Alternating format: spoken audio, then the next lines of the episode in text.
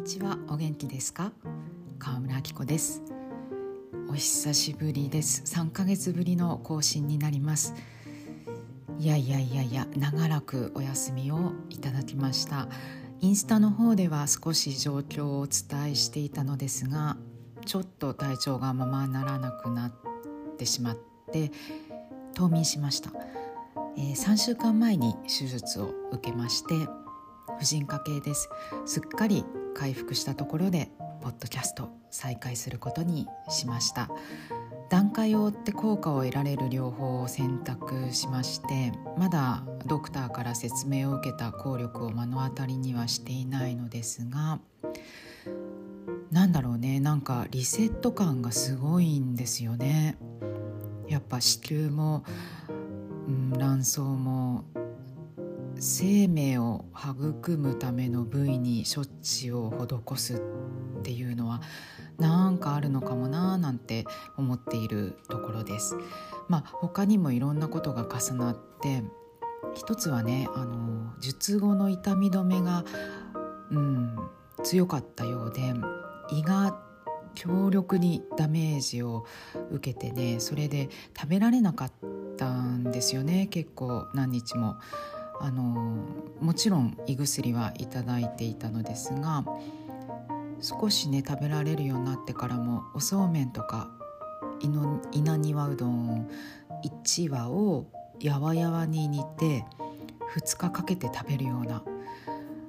もうこれさ普段の私からしたらご飯前のウォーミングアップみたいな量ですよ。でもねそれがね胃を休めることになってすごく良かったのかなと感じています。あとはそうそう手術前のね血液検査でビタミン D が著しくもう深刻に欠乏してるってことであの取るべきものを処方していただいてで、まあ、それを摂取して2ヶ月経ったかな？でそれもねなんかまあ、むしろそっちの方が効果が今も顕著に現れてるのかなっていう気がしてるんですけれどそうビタミン D 欠乏の症状を調べてみたらねまあことごとく当てはまってたんですよね。でそんな風に、まあ、他にも本当にねいくつものことが切り返しのタイミングでねうん、まあ、切り返したんだよね。ともかくね今ね元気なんですよ。特に気持ちがねめっちゃなんか手術前にあった症状の改善はこれからなんだけれどこれがいつまで続くんだろうっていう不安と体力の折り合いのつけられなさから解放されたことはものすごく大きい気がしますね。体もねちょっと軽くなってまあ去年とか太った太ったって言いまくってたけど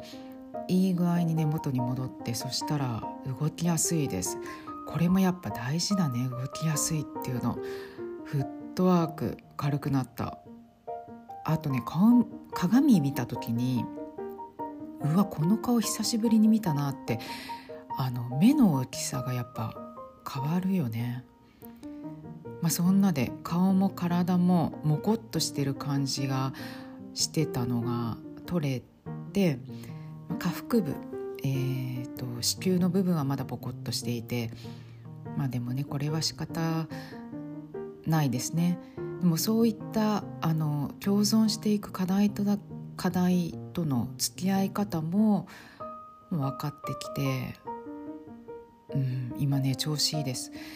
まだ一応手術から1ヶ月は様子を見ようとジョギングは再開していないんですが3月の最終日曜には夏時間に移行しますしそうしたら走り出したいなと思っています。そんなわけで再開です。これからまたどうぞよろしくお願いします。さて今回は前回の続きでロンドンパンの旅第3話となります。ロンドン話最終編です。いかんせん間が空いちゃったのでこれまでどんな話だったっけって感じだったらよかったら改めて、えー、前回前々回聞いてみてくださいね。えー、そう前回ね2日目に想定外のことが起こって計画通りに朝と昼ご飯を巡れなかったことをお話ししました。未練たっぷりに。そう。それで3日目の土曜日欲張ったんです。朝ごはんとブランチをはしごすることにしました。まず朝向かったのはフローという名前のパン屋さん。フローってね FLOR 調べたらスペイン語で花って意味みたいです。私パン屋さんだから何語かで小麦粉のことかなと思っていたら違ったお花でした。こちらライルズというレストランが運営するパン屋さんでものすごく楽しみにしていました。というのもライルズには以前何度かご飯を食べに行ったことがあってお料理がとても好きだったんです。でなんかねあのバターの使い方が印象的で綺麗な澄んだ味の半ばスープのようなソースを一つすごく覚えています。貝と海藻もだったかな。とね合わせたお料理でしたね。と同時に自家製のパンが美味しいという記憶も強く残っていました。そうその数年前のロンドン訪問の時にはまだパン屋さんはオープンしていなかったんですね。旅行中だったし最終日でもなかったので大きは大きなパンは買えないけれどまあビエノワズリはあるだろうしパン屋さんのお店の様子も見てみたかったしどんなパンがあるのだろうなと本当ワクワクしながら向かいました。ライルズねレストランの方は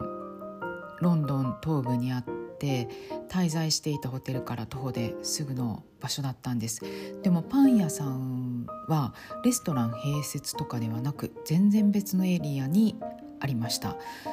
2店舗あるうち私が向かったのは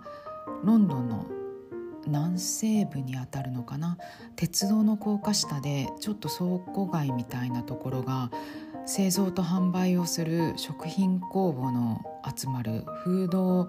マーケットになっている Spa Terminus Spa Terminusと呼ばれる一角があってですね。コーヒー屋さんとかお肉屋さん八百屋さんあとクラフトビール工房なんかも出店してて基本的に平日は卸売りで週末のみ一般に向けオープンというそこにねもう何年くらい前になるんだろうな。ロンドン旅第1話第2話で登場したロンドン在住フォトグラファーのゆきちゃんが今盛り上がり始めてるんだよって連れて行ってくれたことがあったんですね。78年前かなあれ。うんその時にすごく楽しかったんです活気があって。それで目当てのフローベーカリーは、えーと、2店舗あるうちの1つの店舗は毎日営業していたにもかかわらず中心から少し外れたおまけに週末しかやっていないスパーターミナスにある店舗の方に行きたいと思いました。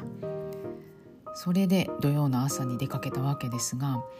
9時過ぎに着いたらもうすでに結構な人が並んでいました。パンがラインナップされた黒板があったのでそれを見ながらじっくり選んで買ったのは3つ。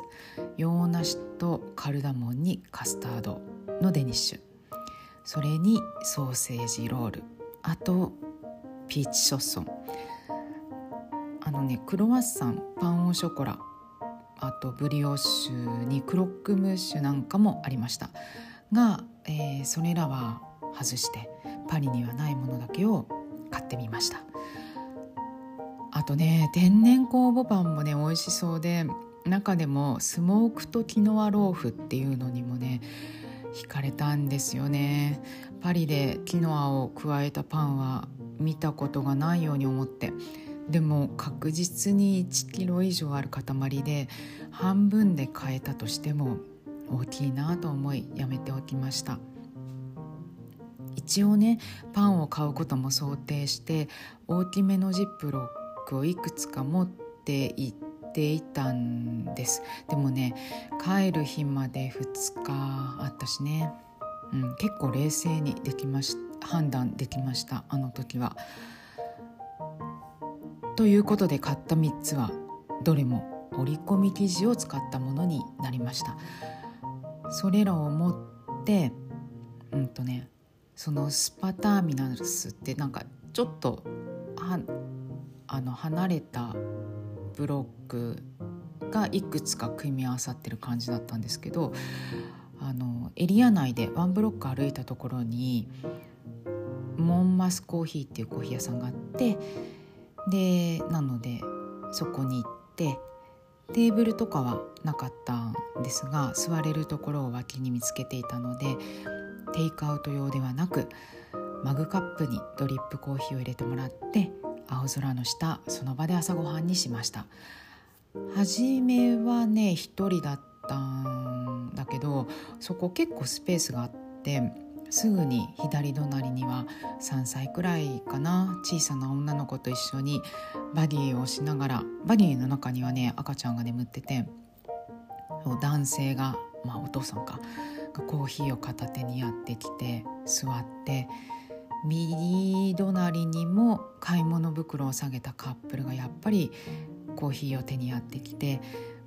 みんな土曜の朝の定番コースって感じでですねゆったりした空気でおかげで私ものんびりした気分になってコーヒーをすすりながらどれから食べようかなと考えましてまず手に取ったのはピーチショッソンでした。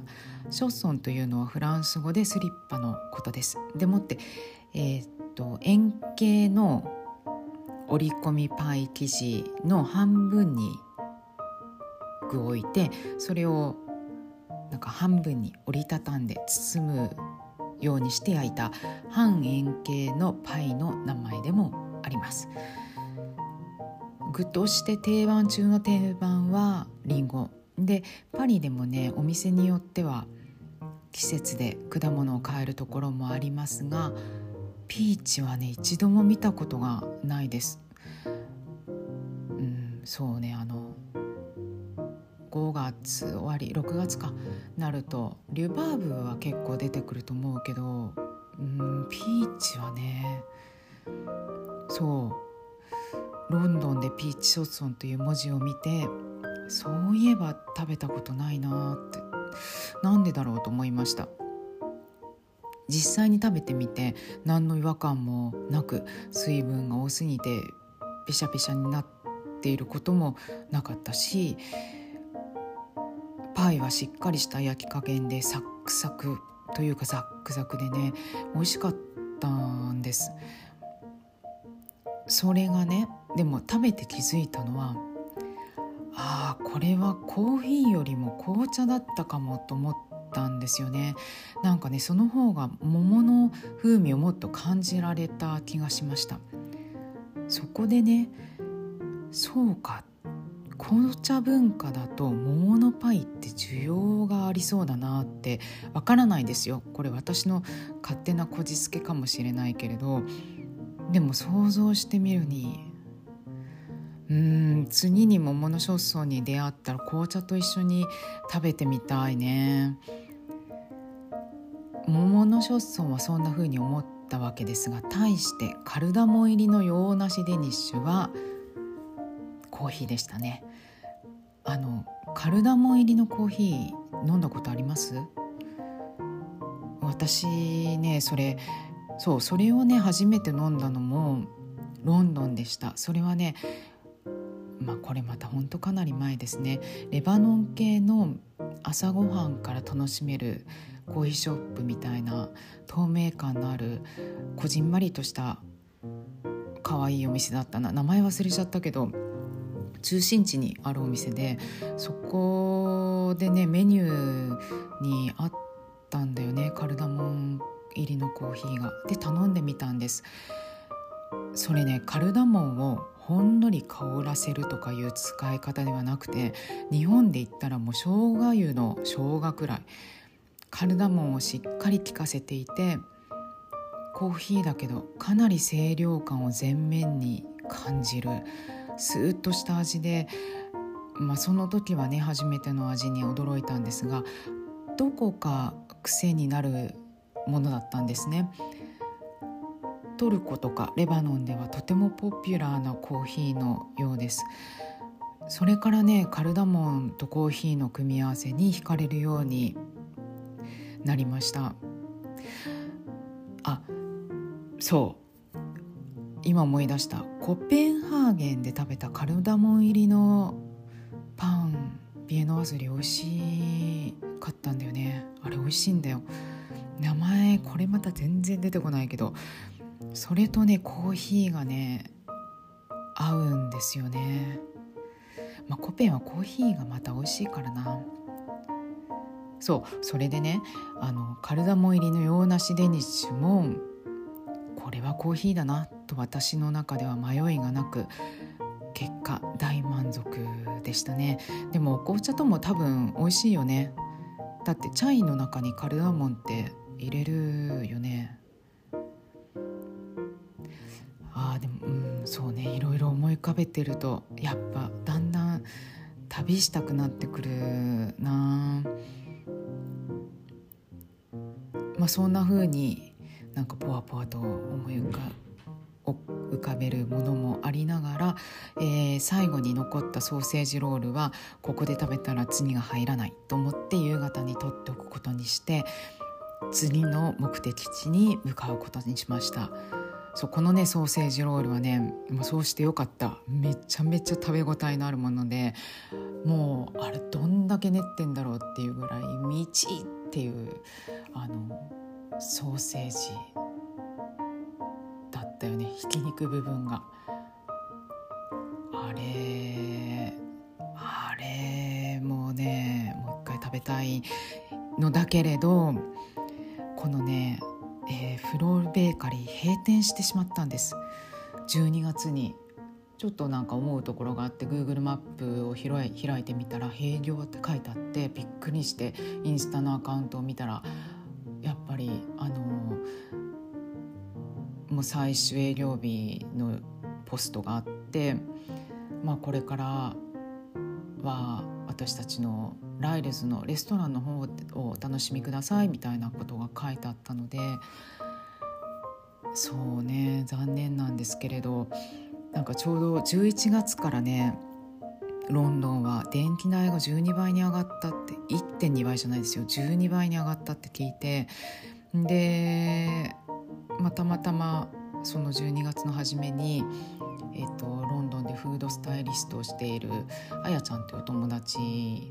とインスタの DM でやり取りしててなんか12倍に上がったって聞いたんだけどって言ったら「ああそうだね10倍ぐらいに上がったね」とか言われて「えパリ上がってないの?」って言うから「いやまだ上がる上がる」って言ってるし計画停電っていうのは言われてるけどもう上がってないよって政府がちゃんとそこをあのそこまで上がらないように知ってるってお手紙受け取った気がするなあなんていうことを話してたんですけどそうなんかコロナの時と違って飲食店にそのあの補助みたいのがね電気代に関しては出されてないから今すごい飲食店は大変だと思うっていうのを聞いてそうかと思いながらもそうなんですよだからあのソーセージロールはあの時食べといてよかったんだけどまあそのピーチショッさんもねそういううんまあ旅っていうかまあ出会った時には食べておけって感じですね。またね出会えることがあるといいなと思いつつ今は記憶に留めておきたいなとうん改めて思います。そうその日ねその時そのフローベーカリーから2店舗2軒目に向かう駅への道すがら空を見上げたらスーッと一本縦にねあの飛行機雲が走っていてその一場面をねとてもよく覚えています。空が、うん、とっても清々しい朝でした、えー、そして続いて向かったお店はこの旅でメインというくらい楽しみにしていたお店、えー、予約を取らなくておまけに15時までとかですごく人気だと聞いていたのできっと土曜は混むだろうと予想して平日のうちに行きたかったんですよ。あと週末はね家族とかグループが多いかもだし一人客だとどこかくつろげなくなってしまうかなとも思ったりしてたんですね。でもまあそれでも行きたかったので土曜の朝に行きました。ノーマンズカフェ。こちらはロンドン北部にあるお店です。そしたらね10時オープンってあったから、まあ、11時くらいに着けば朝ごはんが終わった人たちが帰るくらいでちょうどいいタイミングかななんて思っていたら甘かった。でも45分くらいかな待って、まあ、だから結局ほぼランチタイムになりましたね。無事入店しました。入ってから思い出したのはロンドンって週末でも一人のお客さんがちらほらいるんですよね。パリだとそういう人気のお店で週末ブランチに一人っていうのは見かけることほとんどないように思うんですけれどロンドンは本持って一人でみたいな人を割と見かける気がします。私が案内されたテーブルのちょうど向かいに一人で来てる男性がいて後から私の右隣のテーブルにもあの一人で女性が来てそんなに席数のあるお店じゃないです。うんとね確かね24席だったと思う。だからなかなかの割合ですよね。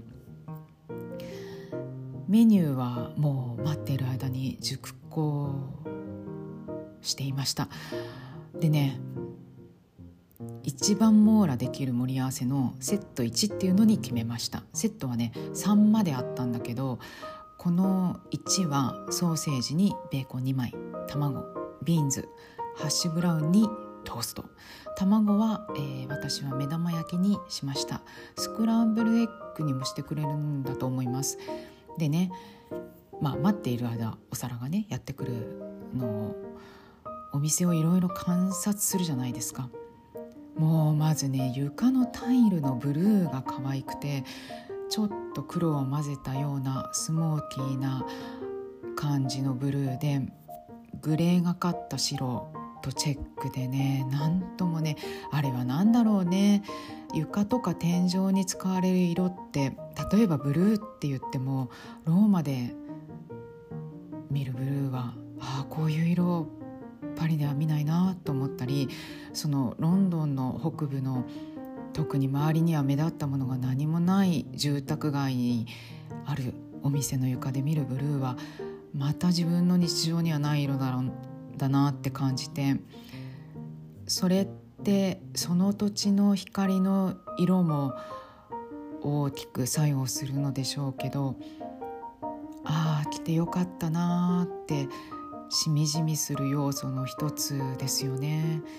怪しいくらい見つめててもしかしたらちょっとニヤニヤもしてたのかもしれないけど旅行して目に映る色色色合いによって嬉しくなる瞬間は日常生活にはない頻度で訪れる気がします。あとねロンドンに行って上がるものの一つはマグカップ。私マグカップ大好きなんですけどね。おそらくフランスってもともとマグ文化がないんだと思うんですよね。ブロカントで見つからないものの一つです。カフェオレボールになりますよね。もちろん今はどこでもマグカップでドリップコーヒーでもカフェオレでも出てくるしあのマグカップも難なく見つかるけれどもともとその文化があるかないかって違うと思うんですよ。もし逆のシチュエーションを想定してみてロンドンでカフェオレボールにカフェオレが出てくるのとパリでのそれをイメージすると受ける印象はやっぱり別のものなんじゃないかなと思うんですよね。まあ気の持ちようによるところも大きいにしても。でねこのノーマンズカフェで私普通にコーヒーを頼みましたそしたらマグカップがねソーサーに乗って出てきたの。マグでもそんな大きめじゃなかったけどでも一般的なコーヒー用のカップソーサーよりは大きいというか背が高くてこれね上がったよね気分器は真っ白。で持ち手の厚みとか幅はたっぷりめ。対して飲み口は意外に薄くてあれはねもう今もだけどほんとムハムハしました。だからすぐに飲めなかった。なんかこのままの姿で取っておきたいと思ってコーヒーはかなりたっぷり注がれていてそれがまた良かったんだよな。そしてですねお待ちかねのプレート。最初に結論を言うことにしますね。じゃないとねもうすんごいいっぱいしちゃいそうだから。あのねまさに記憶に残る一皿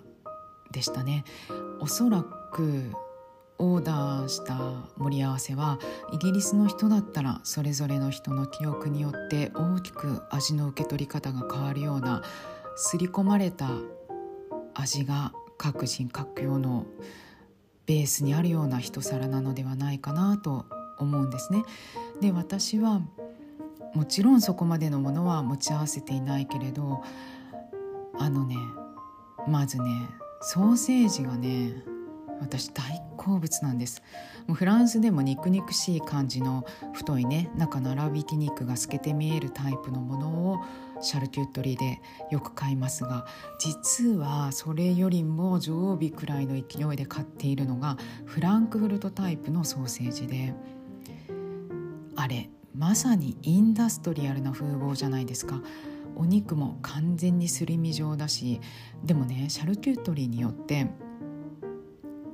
あシャルキュットリーというのは豚肉加工品とそれらを扱う店両方指します。そう。でシャルキュットリーによってね意外に味が違うんですよ。ちゃんとしたお店で買えば当然自家製なのでまあかなり食べ比べしていますフランスに来た当初は普通にスーパーで買い物をしていましたし大量生産品も何の躊躇もなくソーセージも大手メーカーのものも買って美味しく食べていましたがまあ今はどんどんねそういうのって敏感になるのかな。なんかね体が NG 要素を察知すると一口目でも頭痛が作動し始めるのでうん自分から買うことはなくなりました。そのただねもともと好きです。そういう大量生産費。うん。今でもその別に毛嫌いとかは全然なくてただ頭が痛くなるしだるくなるし眠気もすごいって分かってるから買わないし食べないけれどジャンクな味を欲することはあるわけですよ。ノーマンズカフェのはねそのジャンク欲をしっかり満たしてくれるでそれでいてとても丁寧な味のするご飯でした私の体の NG センサーが作動する要素がゼロもうきっぱりねゼロだったかどうかは分かりませんが食べても、うん、くしゃみもあくびも出なかったしそうあくびあのねなんて言うんだ？からあくびっていうの？あれすごい出ることあるんですけどでも出なかったし眠くもならず頭もうん、全然痛くなりませんでした。だから許容範まあたとえ入っていたとしても許容範囲だったんでしょうね。だから私その足でね歩いて3軒目に向かったんです。締めにねパスタを食べようと思ってパン屋さんが経営するレストランのホームベイドパスタを食べたいと思ってたんですね。でチャンスがもうその日しかなかったから定休日とかを見てみたら。でこれはいけそうだなと思ったので向かいました。要はそれくらい口の中に残る変な味もなかったし胃がむかつく食後感もないお料理だったんです。途中であのー、移動のね途中でベンチに座ってちょっと様子を見なくてはいけなくなるようなだるさにも襲われなかった。そう。ソーセージはねとても美味しかったです。ハーブの風味がして。でもねそれよりもこれなあと思ったのはビーンズ。イギリスといえば的なお料理かと思いますが私これ子供の頃大嫌いでもう小学校の時ね給食でねたまに小皿に出たんですよね。あれ何の時に添えられてたんだろう忘れちゃったけど白いんげん豆にちょろっと玉ねぎとベーコンが入ってるトマトソース煮込み。おまけにね冷たかったんだよね。わかんない。あれ好きじゃなくて最後まで手を詰め出さなかったからいっつも冷たくなっちゃってたのかな？分かんない。でもいっつも冷たかった。本当に苦手だった。大体さグリーンピースもだけど給食で出てきたお豆類は軒並み好きじゃなかったですね。であの給食のベイクドビーンズはミックスベジタブルと二大巨頭だったよね。嫌いな付け合わせ。そういう思い込みってなかなか拭えないじゃないですか。フランスに来てからグリーンピースは大好きになったけれどベイクドまあそれはねフレッシュなものを買える買ってさやから毎回出してまあさやから出てるものってフランスで多分売ってんのかな？フレッシュだったら売ってないと多分思うんだよね。そうだけどベイクドビーンズは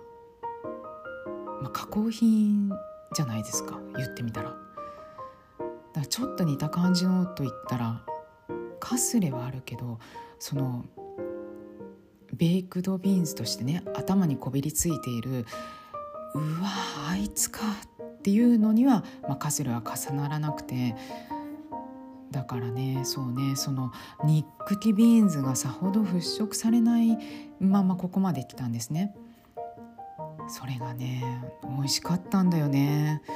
あの子供にの時に嫌いだったザラッとした舌触りじゃなかったんですよ。ドロッともしてなくて。あれをねあのノーマンズカフェのね子供の時に食べさせてくれてたらうわ今日お豆のトマト煮込み？みたいなもう大好きになってたと思うんだよな。丁寧に作るっていうのは大事だなと思いました。大げさじゃなくてねほんのちょっとした丁寧が重なり合うだけでもう全然異なる味になりますよね。大げさに何かすごい手をかける必要はなくてもうほんのちょっとでこの盛り合わせにあったもう一つの大好物ハッシュブラウンへの気持ちがねかすむほどにこのビーンズにはうん舌で感じた味と心のひだが共鳴しましたテーブルの上に最初からハインツのトマトケチャップが置いてあったところから考えてももううちは全てがホームメイドですっていうわけじゃなかったんですよね。その力みのなさっていうか、うん、そのさじ加減もまた塩梅が良いのかもななんて私にはとても好ましいものに感じられました。日記帳うん、日記帳も本も持って行ってたんだけど何せ外には行列ができたままだったからサクッと食べてお店を後にしまして先ほど言ったように3軒目へと向かいました。結構距離があってね30分以上歩いたかな。ジョレンというパン屋さん。えー、っとそうそう。ロンドン話そう初日のね1軒目に行ったんですよね。だからロンドン話第1話で最初にお話ししてしたと思いますパン屋さん。初日に行ったのとね別の店舗がレストラン併設でこの日はそちらに行きました。ランチタイムのラストオーダー直前に滑り込みました。この時のパスタの話はまた別の機会にしたいと思います。あの粉を粉の風味を味わうっていうことを楽しみました。でまあよく食べてホテルまで歩くと1時間くらいだったかな。歩いて戻ろうと思ってその中間地点に翌朝に行きたいと思っていたパン屋さんがあったので下見を兼ねてねいあの他にもヴィンテージショップとかジェフリーミュージアムのお庭とかいろいろ寄り道をしながら帰りました。それで翌朝ロンドン4日目日曜日の朝です。向かったのはダスティーナックルというパン屋さん。これね前日にほんと下見しといてよかったんですけどちょっと分かりにくいあの場所にあって私は探したんですよね。であの全然人が人通りのある通りとかじゃなくてここ入奥入ってったら工場しかないんじゃないみたいなうんところを入ってくんですよね。だからあの現地で住んでたらそんなことないかもしれないけど旅行者ってあそこに何かあると思ってなくて足を踏み入れることはないと思うから、うん、まあそんな場所にあります。でまあ、そのね日曜の朝は雨だったし結構風も強くて街は閑散としていてああこれはきっとゆったりした朝ごはん時間を過ごせるなーなんて悠長に構えていったらですね電車もすんごい空いてたんですよ。でもお店にはもう長蛇の列ができていてびっくりだったね人気のお店っていうのは悪天候だろうが人が集まるんですねすごいまあ、活気っていうか熱気っていうか、まあ、雨だったから締め切りなりに、ね、なってたのもあってうん結構興奮しましたね。でポテトサワードーが美味しいと教えてもらっていたのですがサンドイッチがね食べたかったんですよ。でこの日はランチに約束もあったしあの軽く済ませたかったのもあってもう一番シンプルなサンドイッチを食べることにしました。で、えー、ベーコンエッグサンドを頼みました。本当にシンプルでトーストをしていない天然酵母パンのスライスにカリッと焼いたベーコンと胡椒をかけた目玉焼き。これもね良かった。あの大体フランスの朝ごはんは基本塩味がないですし塩味系といったらウッファーラコック。という殻ごとサーブするね。温泉卵くらいとろっとろの半熟ゆで卵一択でそれに美味しいバターかチーズを合わせる。でえー、っと何て言うんだ？あの棒状にバトン状に切ったバゲットとか、まあ、パンをジョボってその卵につけて食べるんですけれどそれはねそれでもちろん美味しいよ。美味しいんだけどサンドイッチってねないからパリだと。それだけで嬉しかったのと天然酵母パンでトーストしていないっていうのが新鮮だったな。あのロンドン話あれ1で話したかな。イギリスのパンはねほんとあの加水率が高いというか水分量がたっぷりな生地なんですよね。フランスみたいにみっちりしているのにあんまり出会わない。それをねあのさっきも名前を出しましたそのロンドンでフードスタイリストをしているあやちゃんに言ったらそれゆえにサンドイッチの撮影だと具の重みでパンの生地が潰れちゃったりするんですってだからトーストするレシピじゃなくても軽くトーストしないと持たなかったりするって教えてくれました。それを聞いてまああの記事だったらそうかそうだよねって納得したんですけれどそのぷっくりしっとりした生地をそのまま味わえるサンドイッチ。うん、飾り気のない味で私とっても好きでしたね。同じアイテムであのサンドイッチにしてもパリだとね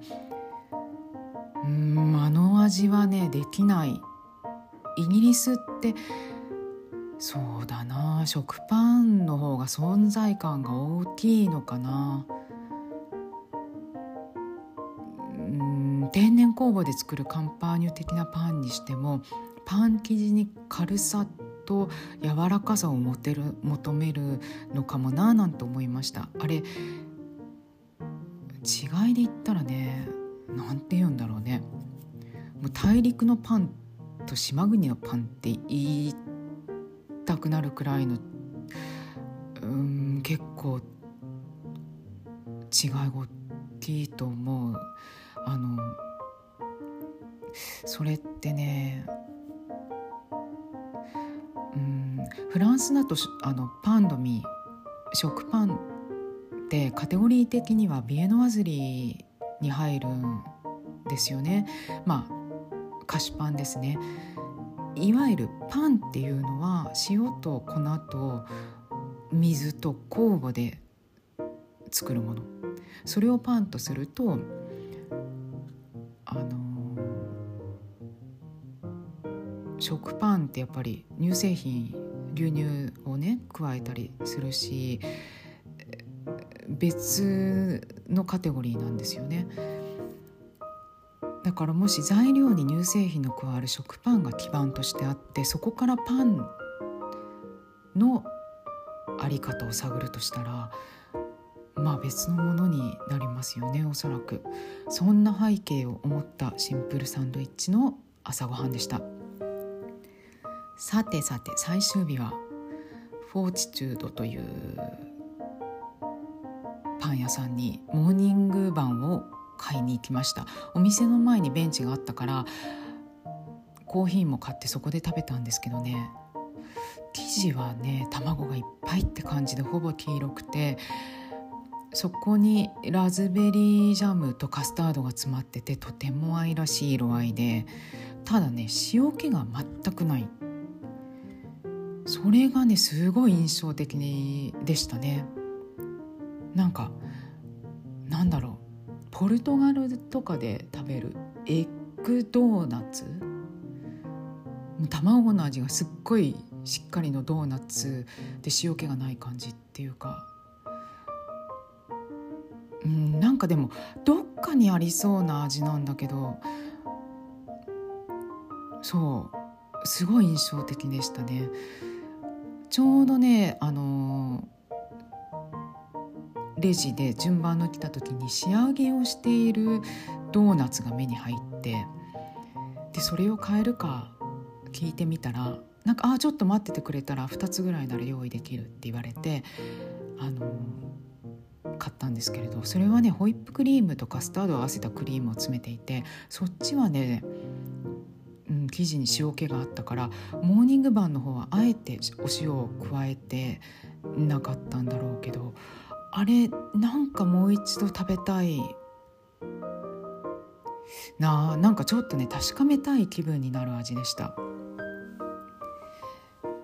このお店ではもう一つほうれん草とフェタチーズ入りのパイ包みも買いました。それねパリに戻ってからオーブンで焼き温めて食べたんだけど美味しかったなあれ。でねパイ生地じゃなかったんだよね。クロワッサン生地だったんだと思う。なんでかっていうと